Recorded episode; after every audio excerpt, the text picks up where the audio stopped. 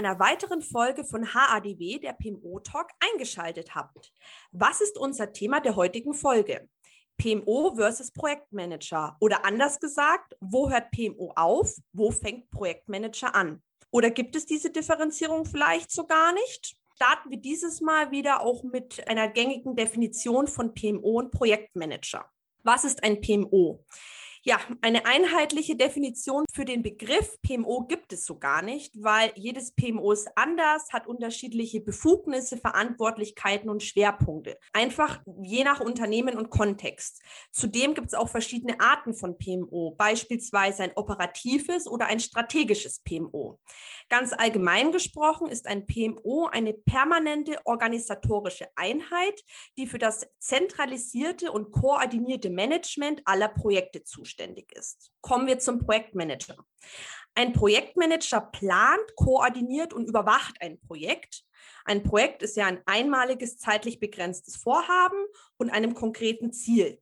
Je nach Größe des Projekts und den hierfür notwendigen Kenntnissen, der erforderlichen Arbeitskapazität und dem gegebenen Budget arbeitet ein Projektmanager allein oder eben mit einem Projektteam an dem Vorhaben waren viele Informationen. Deswegen bin ich jetzt umso gespannter auf unsere gemeinsame Diskussion. In dem Sinne, Lena, Marcella, let's go. Hallo. Ja, hallo erstmal, würde ich sagen. Wow, wirklich viele, viele Infos. Ich weiß nicht, ob ich allem ganz zustimmen kann. Wenn du sagst, ein PMO ist übergreifend für alle Projekte zuständig und der Projektmanager übernimmt die Planung, Steuerung, Kontrolle eines einzelnen Projektes und arbeitet vielleicht mit einem Projektteam zusammen. Ich würde schon sagen, ein PMO kann auch als Entlastung des Projektmanagers dienen und kann in seinen Aufgaben eigentlich quasi, ich würde mal fast sagen, dieselben Aufgaben übernehmen wie der Projektmanager und diesen dadurch bestmöglich, größtmöglich entlasten weil nicht jedes Projekt hat ein PMO. Wenn es kein PMO gibt, dann muss der Projektmanager viele der Aufgaben übernehmen. Und wenn es ein PMO gibt, dann kann dieses einige Aufgaben übernehmen. Beispielsweise Projektreporting, Statusreporting. Ja, und jetzt habe ich noch mal eine dritte Sicht in dem Sinne, denn für mich teilt sich eigentlich dieses Konglomerat aus Projektmanager und PMO auch noch in eine dritte Einheit, nämlich die Projektassistenz. Das ist ja noch ein anderes leidiges Thema. Wo ist eigentlich auch der Anfang von einem PMO? Wo hört das auf? Wo ist eigentlich auch eine Projektassistenz in dem Sinne gegeben? Und in meiner Bilderbuchversion wären eigentlich diese drei Komponenten in einem Projekt grundsätzlich verortet, nämlich einmal der Projektleiter, der halt wirklich die Aufgabe hat, die Projektziele im Rahmen der vorgegebenen Zeit, der Kosten und der Qualität in dem Umfang zu erreichen, wie, wie es halt mit ähm, dem Projektsponsoren verhandelt wurde. Er ist dafür zuständig, die Baseline zu erstellen, die Dokumentation des Projektverlaufes, sich mit dem Programmmanagement und Sponsoren abzustimmen und halt dieses Projekt Management-Team zu leiten. Dann die äh, ja eher operative Unterstützung, nämlich die Projektassistenz, die wirklich die Pflege der Projektdokumentation übernimmt, die Daten erfasst, die Pläne aktualisiert, Meeting Minutes dokumentiert. Also wirklich sehr, sehr hands-on administrativ den Projektmanager unterstützt und dann für mich oder nicht nur für mich, sondern halt, wie gesagt, eigentlich auch nach einer klassischen Definition, das PMO als Projektsicherung. Das heißt, das PMO kommt dann unabhängig vom Projektmanager und das ist auch wichtig, wo wir gleich wahrscheinlich wieder in die Diskussion einsteigen werden, darf ein Projektmanager auch PMO sein und vice versa. Wenn man wirklich von verschiedenen Sichten und aber auch Verantwortlichkeiten gesteuertes Projekt hat, dann eigentlich nicht, denn das PMO ist auch eine Funktion, um den Projektmanager nicht nur zu entlasten, sondern auch sicherzustellen, dass die Projektstandards zur Anwendung kommen, dass er diese überwacht. Er berät den Projektmanager bei der Auswahl ähm, der jeweiligen Toolings und des Projektmanagement-Teams und hat, wie gesagt, eine beratende Funktion, ist aber auch im Grunde genommen deswegen unabhängig zu sehen, weil wenn man sich selber quasi berät und selber in dem Sinne Qualität sichert, dann würde ich behaupten, dass die Qualität eigentlich nicht wirklich abgesichert ist.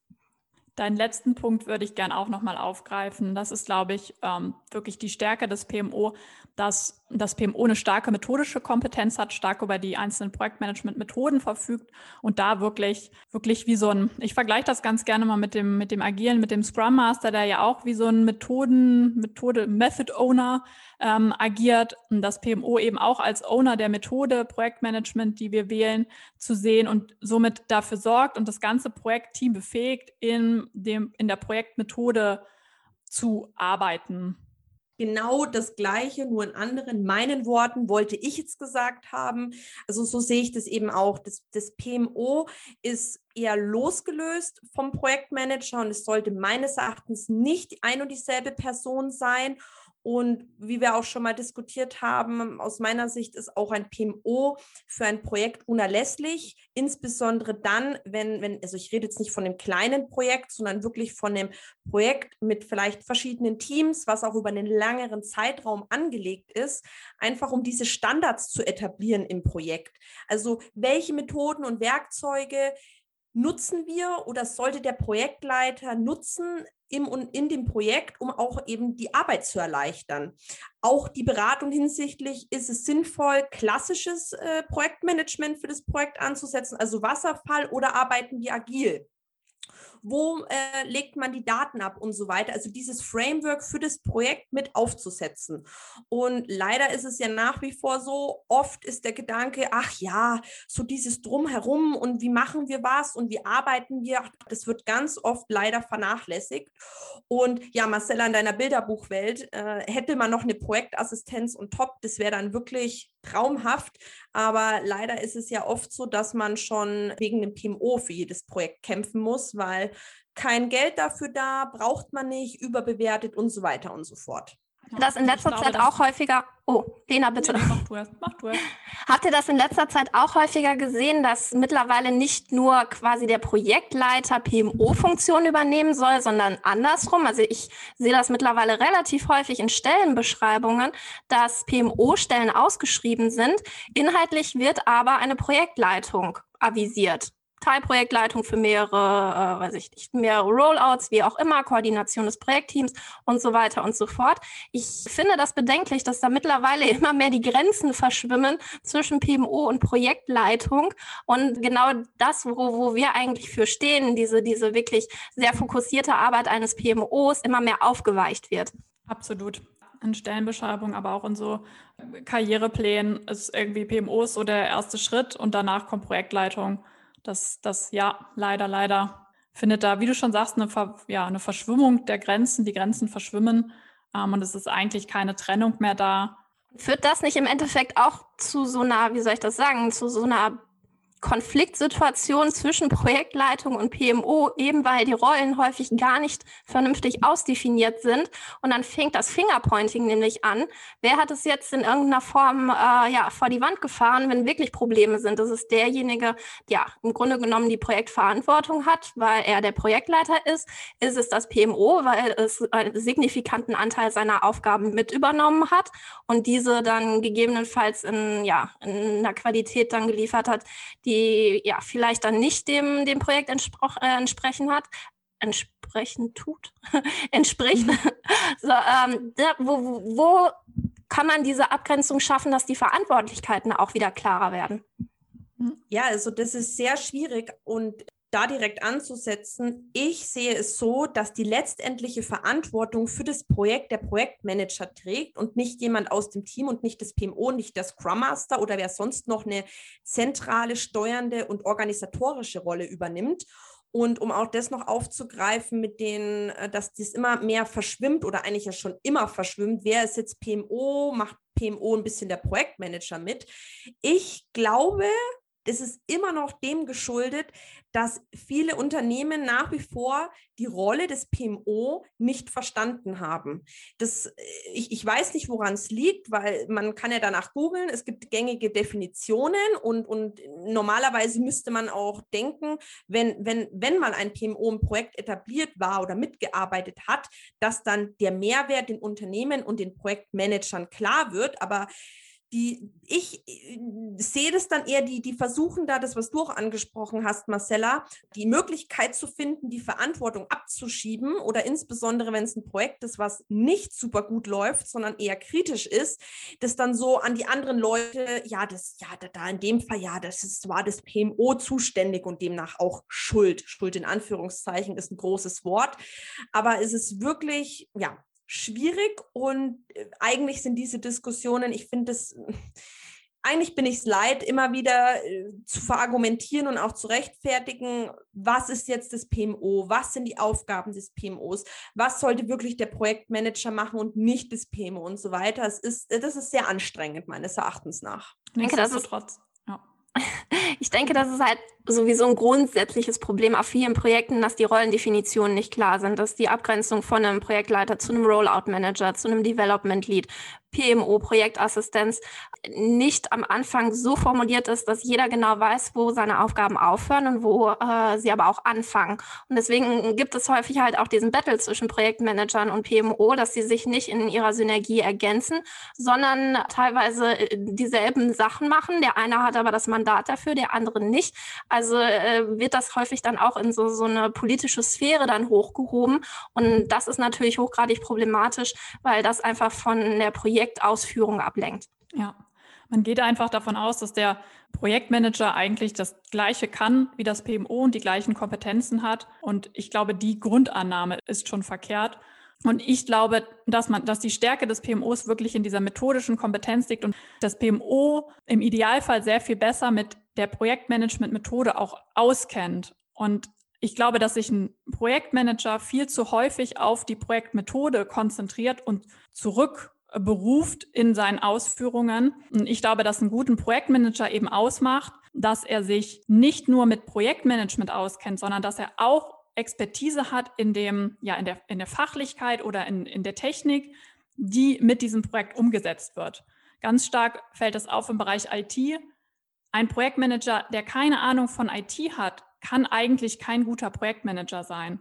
Und da liegt für mich eigentlich mit die größte Unterscheidung, dass sich ein Projektmanager sehr viel stärker mit, wie gesagt, dem Inhalt des Projektes, was setzen wir da um, mit den Fachlichkeiten und Inhalten auseinandersetzen sollte, statt mit der Methode. Ja, den kann ich nur zustimmen. Genau das ist das Thema, weswegen, wenn viele Leute mich auch fragen, warum hast du dich auf PMO fokussiert und nicht auf eine Projektleitungsfunktion? Das ist genau das Thema, das hatten wir auch schon häufiger angedeutet, dass PMO halt wirklich Projektmethodik in Reihenform ist.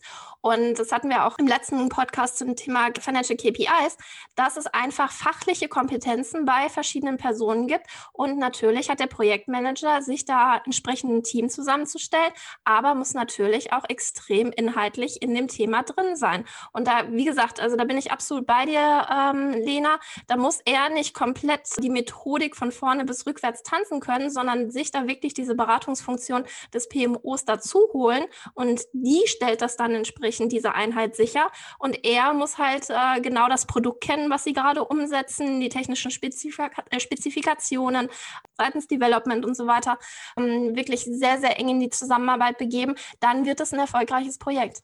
Was ich auch noch sehr schade finde, ist, ähm, da haben wir, glaube ich, alle die Erfahrung gemacht, oft wird ein PMO auch dahingehend immer mit, mit, so einem schlechten Ruf versehen, weil es eher so heißt, ah, die machen immer so Micromanagement und die hängen an ihren Prozessen und an dem, was sie aufsetzen.